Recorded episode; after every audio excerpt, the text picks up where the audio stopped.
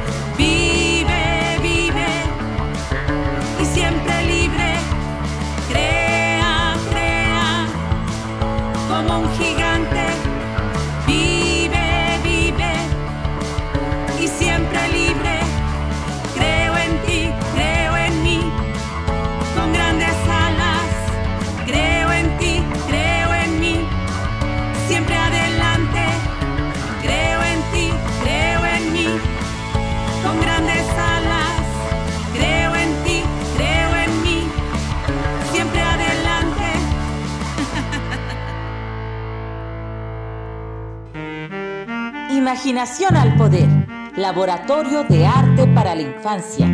Presenta La Blanca Navidad llegó.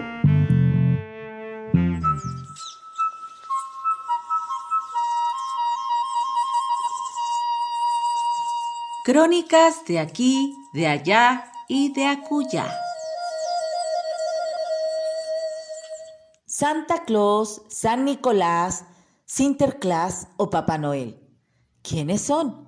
Se tratan de unos personajes inspirados en la vida y figura del obispo cristiano Nicolás de Bari, quien vivió en el siglo IV en Anatolia, la actual Turquía. Fue un bondadoso obispo que acostumbraba a dar regalos a los niños y las niñas pobres.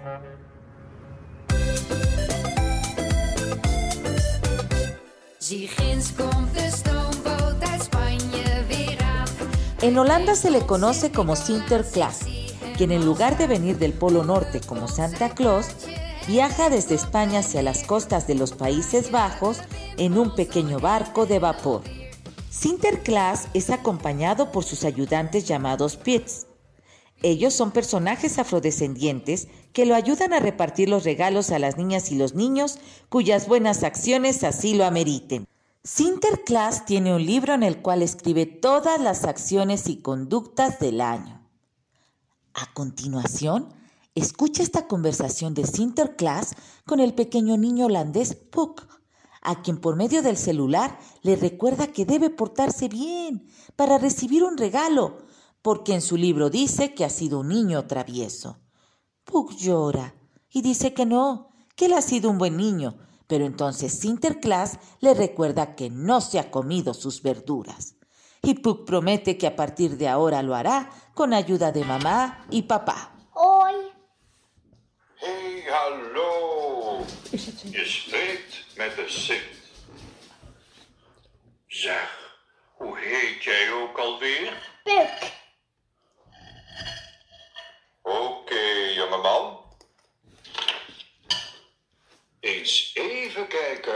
Wat er over jou in mijn grote boek staat.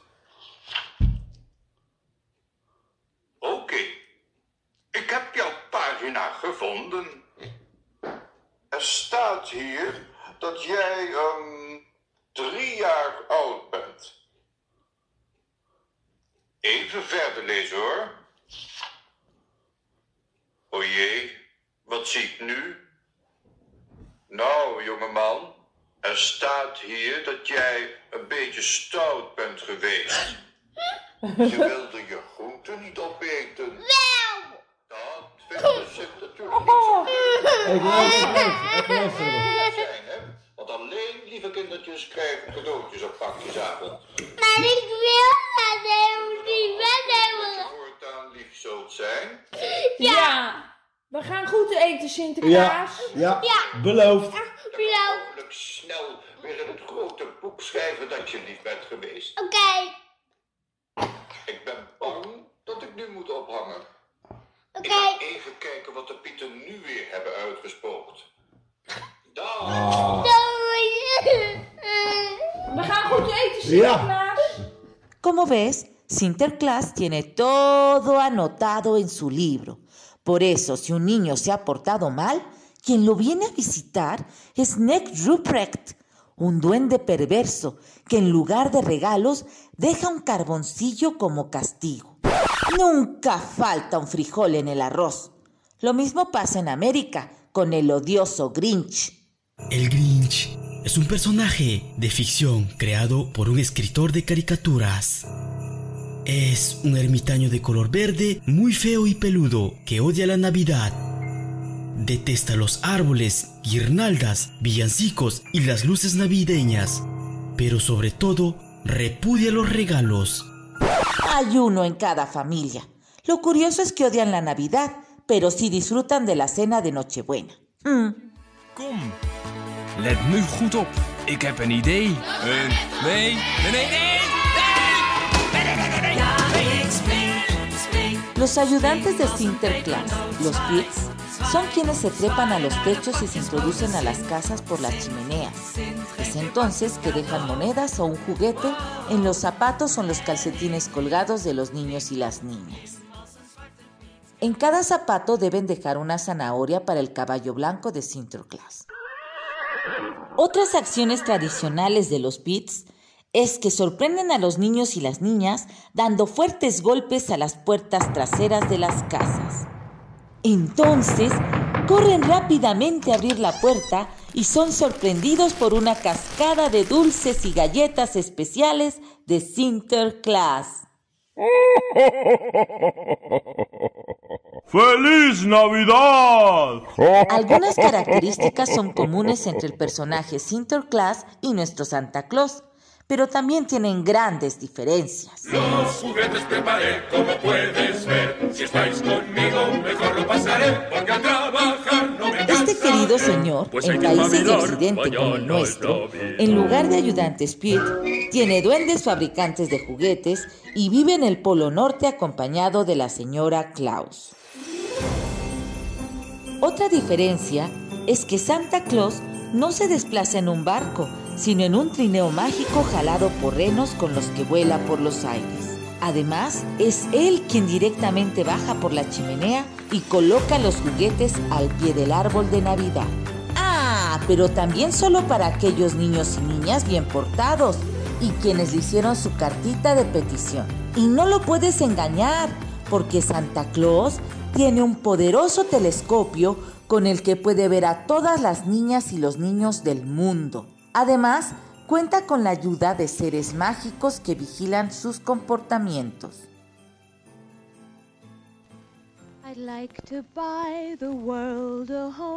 La imagen de Santa Claus se popularizó en el año de 1931 por una campaña publicitaria de la empresa Coca-Cola realizada por el dibujante Haddon Sumlo, quien le dio el aspecto con el cual lo conocemos actualmente.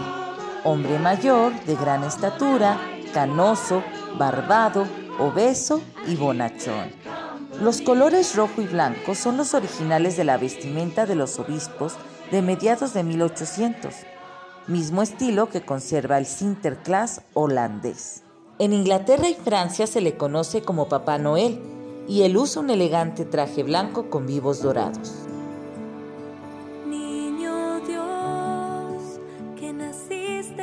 En varios países de Europa, quien tradicionalmente trae los regalos es el niño Cristo. Generalmente esta encarnación de Jesús es representada como un niño rubio con alas de ángel. En América es un niñito con cabellos y ojos oscuros y piel apiñonada. Esto es en representación del mestizaje. También en algunos países de América es el niño Jesús o niño Dios el que reparte los regalos. Este niño Dios es representado con una figura de cerámica o de porcelana que ocupa el lugar central de todos los nacimientos o belenes. El niño Dios se coloca hasta el día 24 de diciembre, en la Nochebuena, fecha en la que nace, y al terminar la cena, entrega los juguetes. Es por eso que las niñas y los niños deben irse temprano a la cama. En estos nacimientos, la figura del niño Dios es intencionalmente más grande que el resto de las figuras. Estos belenes representan los diferentes pasajes de los Evangelios de San Mateo, donde se narra la persecución de Herodes a la pareja santa. En Estados Unidos la Navidad incluye, además de la presencia de Santa Claus y vistosas decoraciones en las calles y domicilios, la cena de Nochebuena, la cual cuenta con un suculento pavo horneado relleno con un guisado de carne y frutas secas, almendras y arándanos. Esta costumbre gastronómica se fue extendiendo en México y América a partir de los años 40, debido al exceso de la crianza de este animal durante la temporada de invierno. Esta tradición empezó con los primeros colonos ingleses en Massachusetts en 1620. El pavo o guajolote como lo conocemos en México, fue su principal alimento, tanto por la facilidad de la engorda como por sus dimensiones. Desde entonces, el último jueves de noviembre en Estados Unidos se celebra el Día de Acción de Gracias con este clásico pavo relleno.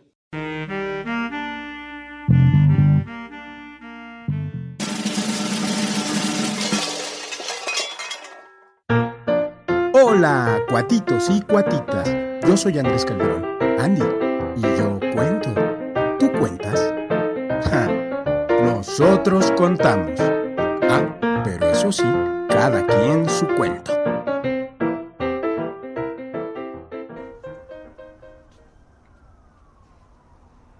En esta parte de la casa, que la familia que vive aquí llama azotea, se puede ver siempre el cielo cuando tiene mucha luz y también cuando tiene mucha oscuridad. El cielo es lo que más me gusta. Cuando es azul, casi siempre tiene unos algodones blancos que dan ganas de morder. Y cuando tiene oscuridad, a veces aparecen unos foquitos que no dejan de parpadear. Mi azotea tiene bardas por todos lados, menos por el frente. Ahí hay una reja la vista es libre y se ven un montón de casitas grises y algunas de colores. Y en sus techos hay otros perros como yo, unos más grandes, otros más chicos, otros muy peludos y unos que no dejan de ladrar. Desde aquí también se puede ver un cachito de ciudad a lo lejos. Ahí hay unas casas enormes, enormes, tan altas, tan altas, que los perros que viven ahí seguro estarán cansados de tanto morder esos algodones blancos del cielo. Mm. Ojalá pudiera contarles más, pero en realidad no hay mucho que contar. Fuera de la azotea, el cielo y el horizonte, no conozco más. Les podría hablar del tubo de metal con cuernos que tiene un cable que se mete a la casa, o del gran tinaco negro, o de la galera que más o menos me cubre del sol y de la lluvia. Pero francamente no creo que sean nada interesantes. Me gustaría hablarles de Pipo, mi amigo oso de peluche, aunque me da pena. Debo confesar que hace tiempo que ya no está aquí. Bueno, al menos no como era antes. Sucede que desde algún tiempo para acá a la familia de abajo se les olvida poner comida en mi plato y a veces hasta agua. Uno de esos días, en que además hacía un calor endemoniado, sentí una cosa por dentro. Yo digo que es ese diablo que le gusta meterse a mi pecho y a veces hacer cosas divertidas, pero otras le encanta hacer unas travesuras que hasta yo mismo me espanto. Fue así como empecé a jugar con Pipo cuando de pronto el diablo del pecho me hizo gruñir, morder más fuerte, luego desgarrar, hasta que el pobrecito de Pipo quedó hecho jirones, realmente una piltrafa con el relleno de su interior regado por todo el piso. Nunca pensé que después de eso me sentiría más solo que nunca. Pero no siempre fue así. Antes la familia de abajo era mi familia también y me querían muchísimo. Papá y mamá me llevaron a un lugar donde me cortaron las uñitas, me enjabonaron, me enjuagaron y hasta quedé oliendo riquísimo. Yo era un cachorrito. Luego me ataron un gran moño azul del cuello y me metieron en una caja. Yo no sabía qué pasaba, estaba muy oscuro, pero cuando me sacaron, ahí estaba él, con sus ojos bien abiertos y una sonrisa gigante. Chuleta, chuleta, gritaba Paco emocionado. Se llamará chuleta. Paco me abrazó, me apretujó contra su pecho y creo que hasta me besó. Esa casa parecía una ciudad toda, con foquitos de colores cintilando en las ventanas y en el gran árbol de la sala.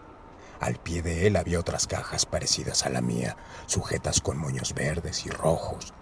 Cuando alguien abría una, todos reían, aplaudían y se abrazaban muy contentos, igualito que cuando me sacaron a mí de una de ellas. Toda la casa olía perfumes que se mezclaban con olores deliciosos, a frutas, dulces y chocolate, pero sobre todo con esos que venían de la cocina y que hacían de mi nariz una nariz loca. Estofado. Así es como huele la felicidad. Muy tarde descubrí que a los humanos no les gusta nada las travesuras. Se ponen furiosos, gritan, manotean y a veces golpean cuando uno juega al enemigo con sus chanclas, el periódico o los muebles.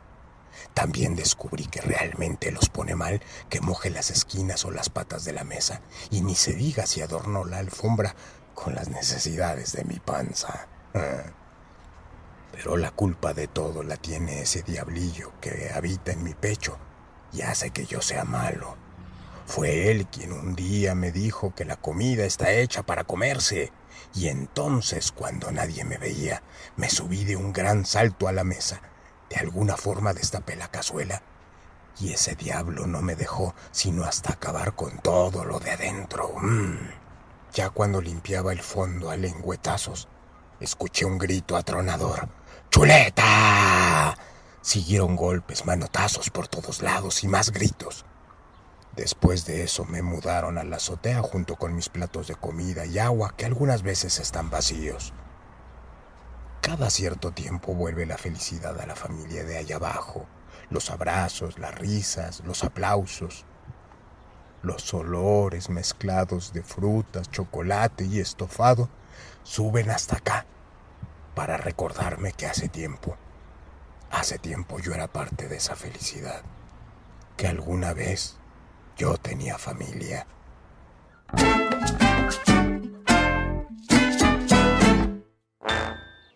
Abuelito Abelino Gallardo nos contó cómo celebraban la Navidad en el pueblo. Sacaban a la burrita Pánfila y con los niños se iban cantando arrullos para el niñito Jesús. Afuera del atrio de la iglesia estaban los mayordomos, que repartían ponche de canela, frutas y piloncillo. Luego venían las piñatas de barro representaban los siete pecados capitales. ¡Újule! Y le pegábamos bien fuerte para que se reventaran los pecados y cayeran las frutas y los juguetes. Ya más noche, en las casas de piedra fría, las abuelitas nos daban tamalitos de frijol y quelite con atolito de masa. Cargábamos al niño Jesús y nos íbamos a dormir. En medio de la noche y la luna que nos miraba redonda y blanca como un rebozo para el frío.